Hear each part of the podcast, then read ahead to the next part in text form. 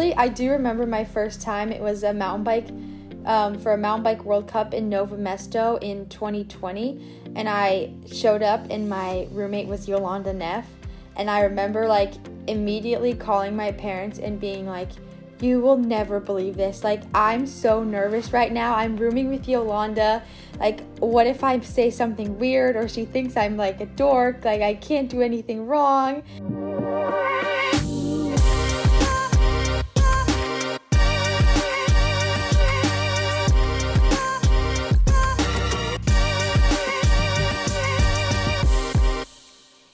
Good morning, everyone. Maghalie Rochette here for the Fever Talk podcast and another episode of the 20 Minutes with your favorite cyclocross racers.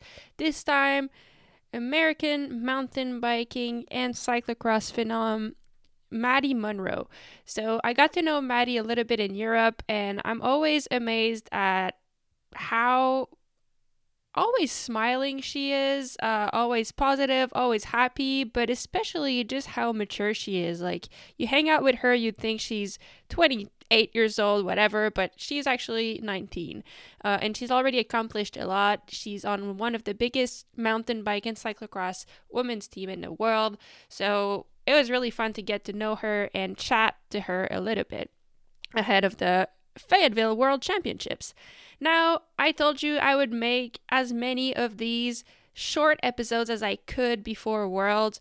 Um, I guess I should have started earlier because it caught on more than I thought. Like people, the other writers were really generous with their times, and everyone wanted to participate, which has been really fun for me. But now we're about a week out from the World Championships, and I think this is going to be the last episode for now. I appreciate everyone who reached out to me to say you enjoyed these. Thank you for listening. Um, I've had a lot of fun, and I'm hoping to maybe keep going with that short series, but after the World Championships, because right now, with one week to go, um, I don't want to disturb the other riders, but also I want to take time for myself to get ready for the race. So, unfortunately, that will be my last um, for now. But yeah, thank you for listening. And uh, here's the conversation I had with Maddie. And I look forward to seeing you all at the World Championships next week. Ciao. This episode is presented to you by my friends at Whoop. Now, if you're not familiar with Whoop, it is a wearable device that monitors your recovery, your sleep, your training, and your health while giving personalized recommendations and coaching feedback. We are now three weeks until the World Championships, which is the biggest race of the year for me. And I want to make sure that I use each day to prepare the best I can and I can optimize each day. So the whoop will be crucial crucial for me in that preparation. We've been collecting data all year with the whoop and by now I know much better what behaviors help me to perform at my best and recover at my best. So, in the le- weeks leading up to the Worlds, I'll make sure to use those behaviors and I'll keep monitoring all of my metrics. So, my HRV, my recovery, my resting heart rate, my body temperature.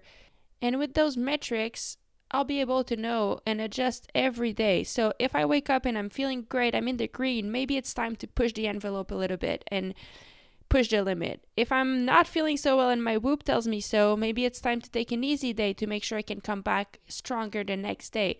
I'll also be, be using the co- the sleep coach, which tells me what would be the optimal time to go to sleep to wake up feeling as recovered as I can. So, three weeks to go, time to go all in, and the Whoop will help me to really get the best out of myself every day until the World Championships.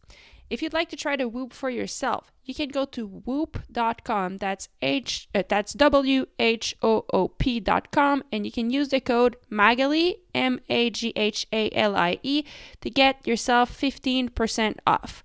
If you're buying from an international store, which means not from the United States, in that case, you can go to join.whoop.com slash cxfever and that will also get you your 15% off.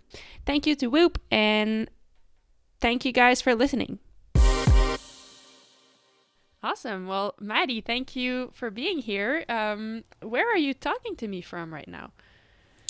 Well, thanks so much for having me. I'm actually in Spain right now doing a little training camp with the women's um, Trek Segafredo road team with my teammate, two of my teammates from the mountain bike um, and cyclocross team. Cool. How how has that been for you? Is, has it been a fun camp?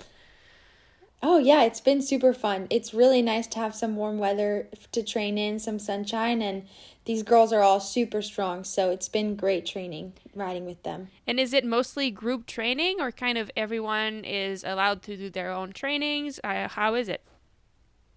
Yeah, so since um like Hattie and Evie Richards and I are all on the mountain bike slash cross team, we kind of have more freedom to do what we want, but there are team rides every day with all the women and they have sort of a plan and schedule and they do efforts as well on some days. So we've actually just been joining in with them every day, um, doing their efforts and and riding the full full ride with them, which has been awesome. Wow, that's super cool. Um, are you are you the like the youngest on the team right now? I mean, you must be one of the youngest. Definitely one of them. Yeah, yeah. I mean, um, Shirin from Trek Baloise, she's also on the road team, so she was here for about a week, but she just left early.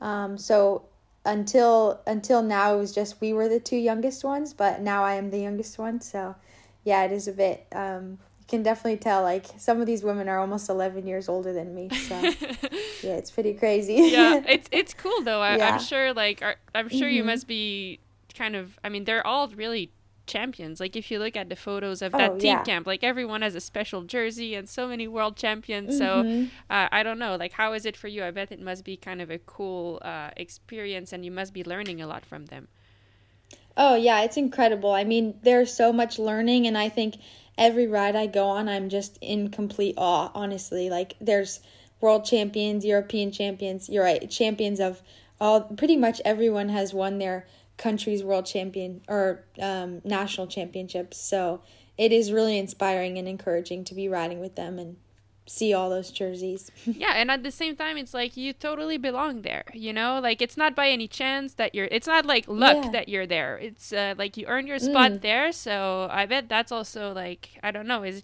good for the confidence to to know that you're part of such a like strong group of women riders. Oh, totally. Yeah, and just being able to push myself against them and kind of see see how strong I I am riding with this group of this caliber of race racers. It's yeah, it's pretty special. Mm. And who uh, who are you rooming with on this trip?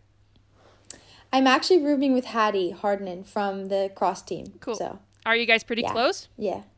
Yeah, I'd say we're definitely, especially over trips like this, we've become really close, and it's it's super fun to stay with her. I mean, she's only a year older than me, so I think we have a lot in common, and we have a really good time. Sweet, that's fun. Um, actually, I, that was one of the questions I wanted to ask you. Um, do you remember, like, did you have a, a funny story or like a good story of the first time you roomed with one of your Trek Factory teammates?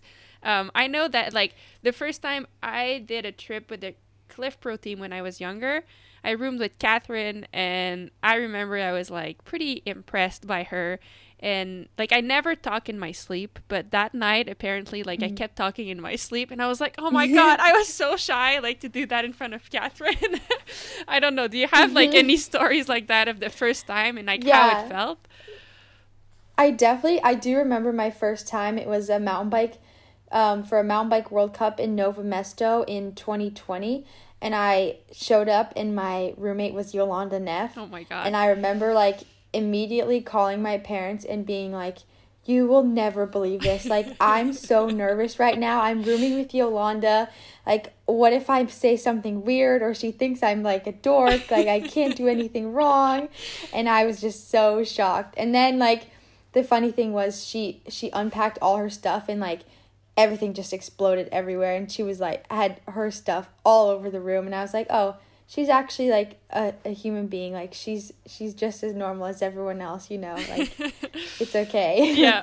But yeah it was it was pretty pretty crazy. Oh i can only imagine. It's pretty yeah. cool though. Like that's kind of a fun yeah. i mean it's a good way of bonding with someone. Sharing a room like mm-hmm. there's no better way really. Yeah. Um yeah, you see everything pretty much. Yeah, so, totally. yeah, all their habits and yeah. And what is the, one of the things that you learned the most from those experiences? Like, I, I mean, there's a lot to learn from like riding with people, but as you just said, like seeing the whole, like seeing really the human, Mm. like and rooming with someone. Like, what what's one of the things that you learned the most or that stuck with you about some of these experiences? Yeah, that's a good question. I think the biggest thing is because most of these these women like Evie and Jolanda are such role models for me and I see them as like such incredible racers and they've achieved so much in their careers already. I think rooming with them and staying with them has really just shown me that actually like they have gone through the same process that I'm going through. Like they were young once as well and they are not to like say they're oh they're just normal people, but they are humans as well and and they they like to read and they like to watch Netflix and just hang out every now and then. So it's just like been putting it all into perspective and showing that like there's really nothing like extraordinary about them. Like they're just really hard workers and dedicated to their sport and like if I work as hard, like hopefully one day I can be like that too. So it's Mhm. it's just nice to be like they can be some people to talk to and friendly as well. Not they're not just like some superstar rider that you know has superpowers it, as I see them in my mind. Yeah, yeah, yeah, that's super cool. yeah. Um, okay, now I mean, let's get back to you as a person a little bit more. Um, Mm. how would you describe yourself? I'd say I'm I think I have a type A personality. I'm a very hard worker, a little bit of a perfectionist. Um, I am really motivated and let that drive pretty much all I do, but I really like to also just, you know, have my own time to myself and um, I'm really close with my family and friends back home, so I think those are some really important things to me, but um, yeah, cycling has always been a really big part of who I am, but I also really enjoy just being in the out- outdoors, um, you know, spending time adventuring in nature with my dog. Yeah, Cool. And are you Yeah. are still in school, I believe, right? I am. Yeah, I'm in my second year of university and I go to a school in Grand Junction, Colorado called Colorado Mesa. And I'm also on the cycling team with them. Um, they have a pretty strong collegiate team, so I ride mostly mountain bike and cyclocross for them as well. And what do you study? I study biology. Cool. Do you have like something in mind that you'd like to do with that degree, like something specific, or is it just something that interests you in general? Mm. I think it's it's a bit of, when I originally started going to school, I had the idea of maybe trying to pursue cycling for as long as I could and then in the future I think doing something in the medical field would be really really interesting to me. So whether it was a doctor or a PA or something like that. So maybe going back to med school once I am kind of retired from bike racing whenever that might be. Mm-hmm. And is that Yeah. something that um, where does your interest for medical uh, studies come from? Is that what your parents are doing? Have you always been involved kind of in that world, or is just uh, yeah? No, actually. Yeah, I think I've always really had a an interest in science and math. Like those have always been my favorite subjects in school. And then when I was in high school, my last year, I took an anatomy class, um, anatomy and physiology, and I had this amazing teacher, and um, he was just he was so good at what he did, and th- I found the class just so interesting. Like we did a couple dissections, we learned you know basically all the basics of anatomy, and I sort of just like fell in love with it. Then I was like, this is really cool, and the way he taught it to us made it even even better. So I was like, I think this is something I'd really enjoy a career in as well. Hmm, very cool. Yeah, Um, yeah. all right. Now, is there something that that we don't know about you that you would like to share? Either like a secret talent or a, another passion that like you really love, or another hobby that you really enjoy. Is there anything like that that we should know about? Mm, that's a good question. I don't know if I really have any secret talents. I do try and juggle. I've been working on my juggling skills, so maybe that's something in the future I'll become a little bit better at, but that could be my secret talent. Um, other than that, I yeah, I I really I used to be a downhill ski racer, so I really like skiing. Oh, I'd say that's one of my biggest passions or hobbies outside of cycling. Yeah. Yeah. Have you? Uh, do you have like I don't know if you even plan of like a off season or vacation after cyclocross, but if so, like, as do you have skiing in your plans?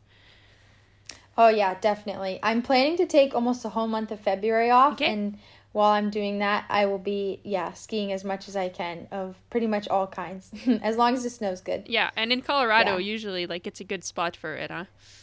Yeah, for sure. There's lots of places to go. So Cool. mhm. Um, yeah. all right, I. I mean, we already talked a little bit about writing, but I have like a couple more questions, and then like we'll go into fun and random questions to get to know you a little bit better. Um, Yeah. One of the things I wanted to ask you about is, I mean, you're 19. Yeah. Mhm. Okay. Um, Yeah. For the past, I th- like at least two years and maybe more than that. Um, you've I've had a chance to get to know you a little bit in during like the Christmas period in Europe, where you often go there by yourself. You know, um, and for me, like like both David and I keep always saying like, wow, I mean, one, you're so mature. Like sometimes I think you're like you. 27 years old, you know? Um, and yeah. also like it must be I don't know. I think it shows a lot of dedication towards your pursuit to be able to be there by yourself during Christmas. Um, I'm curious, like, how does it feel for you to to do that? Why is it important for you to like go to Europe by yourself and spend Christmas away from home? Um, and and what have these experiences like taught you? Hmm. Yeah, that's a really good question. I think, well, to answer the first part of it, I think that I've come to realize that the sport takes a lot of commitment and dedication, as as you're well aware as well. And I think the more racing you do, the more experience you get, and that's super important, especially because racing all these World Cups in Europe is a lot different than in North America. We don't really have this caliber of racing that they have in Europe, so I've I've really learned that I think the best way to get better at the sport and at the at racing is just to actually immerse yourself completely in the environment. So that means racing as much as I can and doing all of these races. But that being said, it's it definitely is tricky being away from home for Christmas. I think I am I would consider myself a big homebody and so I do really miss my family and that's one of the hardest things is being away from them, but I, you know, I FaceTime them every day. We always talk on the phone, so I get to, I try and always connect with them in that way, and that helps it a lot. But I think it's like honestly just been a, a really great learning experience. Every year I've done this, I think I've gotten a little bit stronger and more experienced in the racing and seen the progression on that end. So that's one of the biggest takeaways is just like the experience I've gotten and how it's it's helping me progress in the sport. Mm-hmm. Yeah. I mean, it's fun to see, and it's Yeah. motivating to see you there every year. So uh, I think that's pretty cool. Thank you. Um, now, I mean, when you do go back home, what uh, what are you most excited about? Like, I mean, it could be Oh. it could be anything Yeah. really, but yeah, first thing that come to Mhm. mind. What what do you miss when you're not there, and what are you like? Oh, so excited to like yeah. rediscover when you go back home. hmm There's definitely a couple things, but I'd say one of the biggest ones is sleeping my own bed and seeing my dog. She sleeps on my bed every single night, so not having her around, I'm really excited for that, and just being able to take her on a walk every day. Um, and then also just honestly having a family dinner. Like I think that's always been a really big part of my um, like throughout growing up is we would no matter what my family would always usually like cook or just have a meal together for dinner so just being able to sit down at the table with everyone and catch up i'm really looking forward to that Yeah, and what is your favorite meal? Yeah. Like if your mom says, "Okay, the, the Mm. day you come back, Maddie, you get to choose what we're eating." What's usually your choice? yeah she my mom does these really good chicken enchiladas Ooh. that she usually makes before i leave for a trip and then when i come home at some point as well so i'd say that would be my favorite That's cool. and then some ice cream for sure as well. That's definitely something I feel like I don't get enough of in Europe, so I can't wait to have some when I get home too. Sweet. And Yeah. where do you where do you live right now? Like do you live in Grand Junction for the school or you still live with your Mm. parents and where do you where are you there from? yeah, so I do live at school in Grand Junction. I'm in a house currently with I have three other roommates who are all cyclists. Um, but then kind of like in between racing and, in school, like right now I'll go home for a little bit and my parents live in Boulder, Colorado, and my younger sister as well. So I'd say I kind of live in both places, but the majority of the time I spend at school, which is in Grand Junction. Okay, cool. Cool. Um now uh to continue in the getting to know you a little bit. Um Mm. who is your Okay, let's let's do it that way. If you could have dinner with a celebrity, dead or alive, anyone in the world, who would it be and hmm. why? I think I would say Taylor Swift. As like maybe as cheesy as that sounds, but I am such a big Taylor Swift fan and I think I listen to her music like so much. I've you know, I've just love her as a person and I think she's really talented, so I would love to sit down to dinner with her. Yeah, I mean, if that happens, can Yeah. I join? Yes, yes, for sure. I'm also a fan. What do you love the most about Taylor Swift? Is it like the actual music or the lyrics or who she is and what she um, kind of advocates for? Like, what do you like the most about her? Mm. I think who she is as a person speaks a lot. I think she seems like a really kind and like genuine human, but I also think yeah, she has really good music and I love that it's it's changed so much over the course of her career. I think it's really cool that she's been able to like stay, you know, semi-relevant and and appeal to all these people like for so many years with so many different genres, I guess, of music. I think that's that's like shows some really good talent. So And right now, Yeah. what is your favorite uh, Taylor Swift song? I mean, I'm sure. I'm sure it, it- like that's a tough one because I'm sure it all always changes. But no one like Yeah, right now yeah. that you've been listening into. Mm. right now, probably some of her older stuff like Love Story. I think that's one of my favorites. Or um, her Reputation album. There's a song called um, Delicate. hmm That one's pretty good. I love that one too. yeah. Okay, cool. So, but yeah.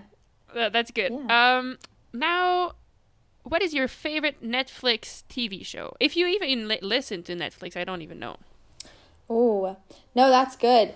That's a tricky one. There's, I think there's kind of a lot. Um, I really like Stranger Things. Okay. That, yeah, I'd say that's probably probably on my top of the list right now. Okay, I haven't seen it, so I'll have to check it out. Mm, it's yeah, it's pretty good. Cool. Who is your biggest inspiration? If there's someone, you know, I know some people don't necessarily have like people they look up to, but do you have someone that like particularly inspires you? It doesn't have to be from cycling, it could be like any anyone. Yeah, I'd say it's not from cycling, but she is still an athlete. Um, Mikaela Shiffrin, Mhm. she's a downhill ski racer. Yeah, I think she's one of my biggest idols as well. Um, yeah. What do you admire from her?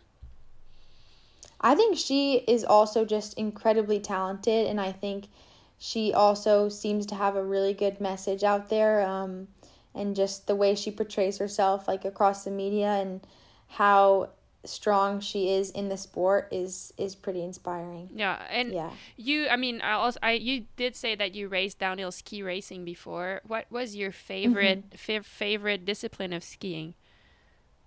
Oh, probably slalom. I think that was my favorite. Yeah. Yeah. I like the really fast, quick speed one. Yeah. Yeah, that's cool. I've that was also my favorite. I used to do downhill ski Yeah? racing as well in slalom. Oh, nice. I was also like, as a kid, I was, I mean, not a kid, but like as a teenager, I was really tiny. Like I was tall, but I was like a Mm. stick. And so on the super Mm. G's and all of that, I was like flapping in the wind. You know, I wasn't very Yeah. good.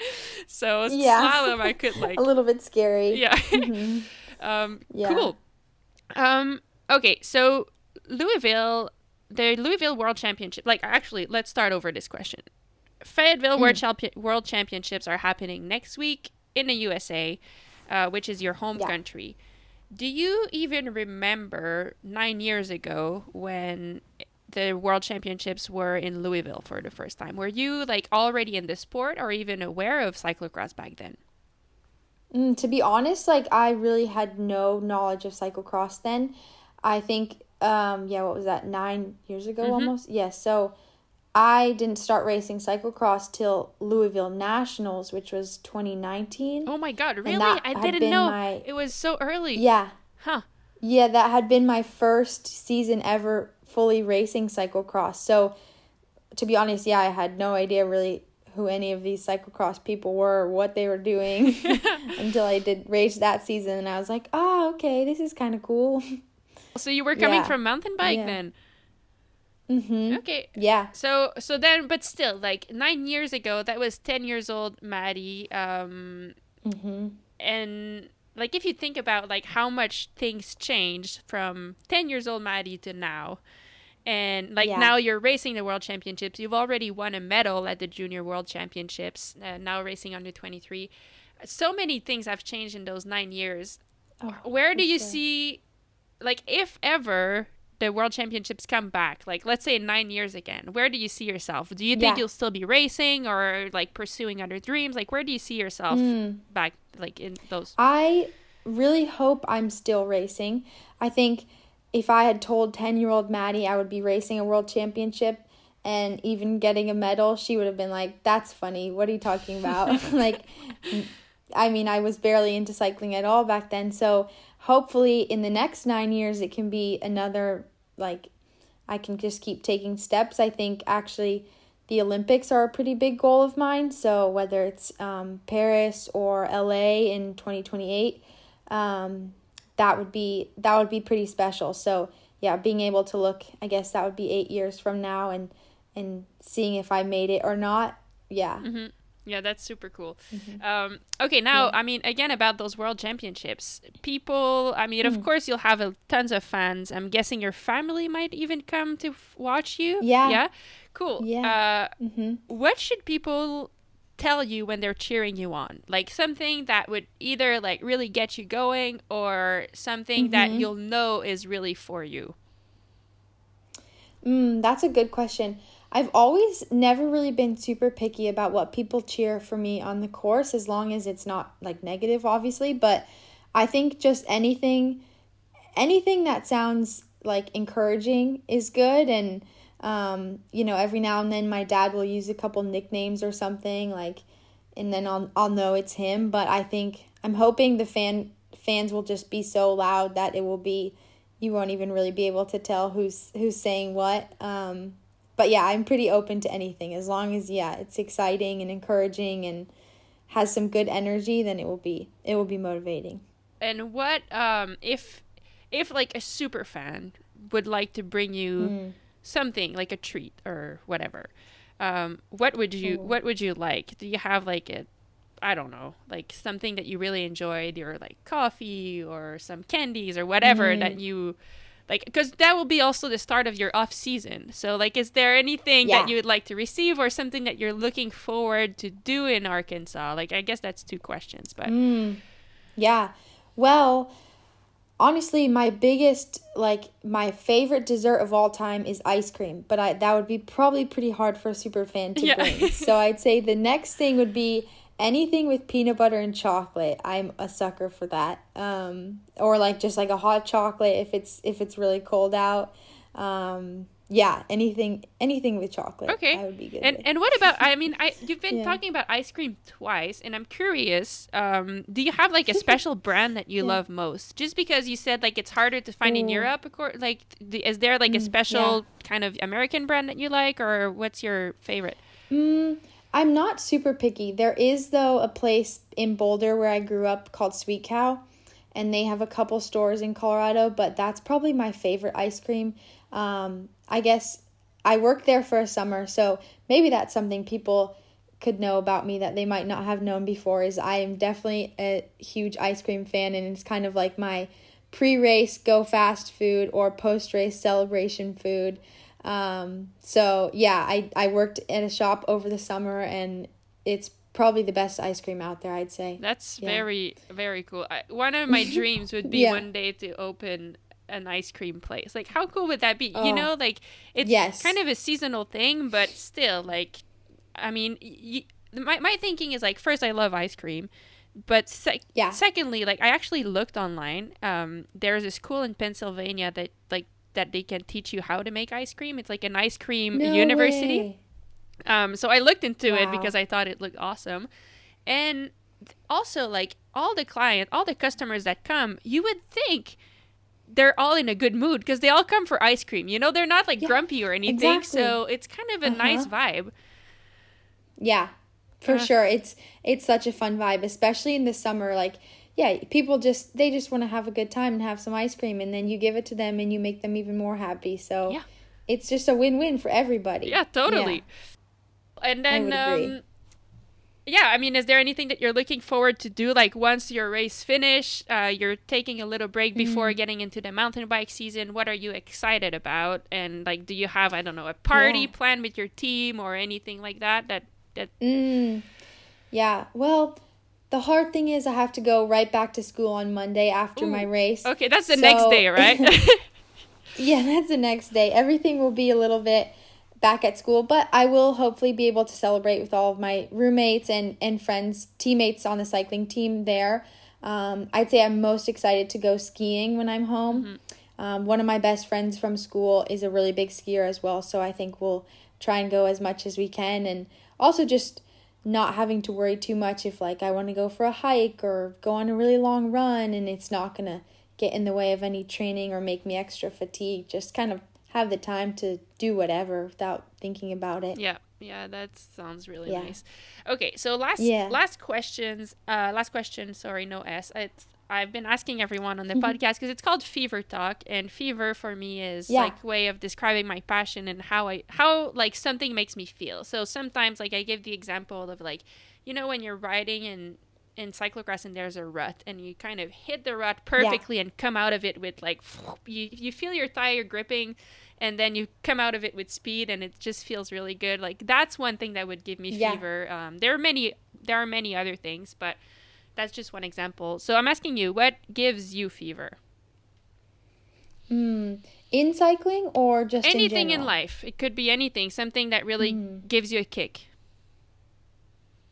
I think um definitely cycling is one of my biggest passions, but also I'm a huge proponent for the environment and doing as much as I can there. So anything that I can do that makes me feel like I'm making a difference or helping someone um, in their life, like put if it's just even if it's just something as simple as like putting a smile on someone else's face and knowing that I made someone's day or I was able to help them through something or motivate them in any way or just kind of leave a positive impact wherever I go. I think that's always my next biggest drive in life, like outside of sport, is just to leave the most positive steps behind me as I can, if that makes sense. Like the the best foot footprints per se. yeah i love that that's Yeah. very inspiring Yeah. and, and do you know like uh, do you have any I don't know, like kind of projects in the back of your mind of how you would like to kind of mix your, I guess the platform you have in cycling for like the environment or something like that. I don't know. Do you have like any projects that you've been thinking about? Uh,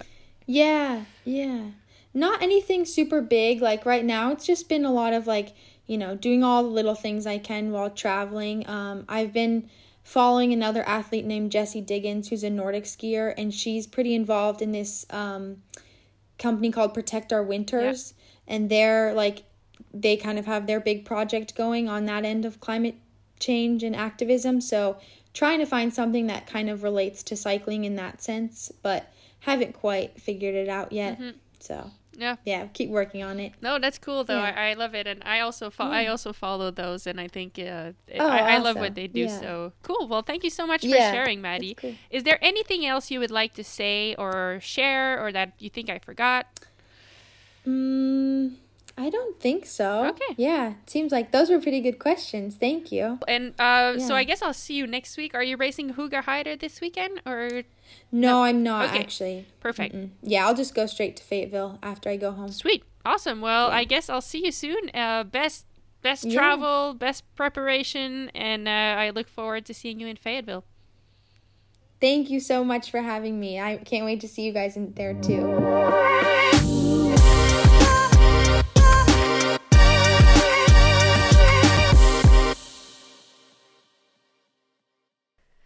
Thank you again, Maddie, for being part of this. Thank you to each and every one of the writers who agreed to be a part of this series. I think I could have done more uh, of those because, yes, as I said, writers were really um, generous with their times, and it's been really fun for me to get to know everyone. So I hope you guys enjoyed. I hope it made you even more excited for the World Championships and to cheer on your favorite riders. Um, if you enjoyed this series, please don't hesitate to share it or to leave a comment or anything like that. Uh, it goes a long way, and if there's enough of the, if there's enough interest, maybe uh, it will give me the motivation I need to start again this series after the World Championships or ahead of the next cyclocross season, and who knows, even maybe with the men's field, which would be really fun. Thank you again for listening. My name is Maghalie Rochette. This was the Fever Talk podcast, and I'll see you next time. And once again, thank you to my friends at Whoop for being a presenting partner of this podcast. If you want to get your own Whoop, you can just check the link in the notes of this podcast to get yourself 15% off. Or you can use the code Maghalie, that's M A G H A L I E, at checkout on whoop.com. Thanks again and see you next time.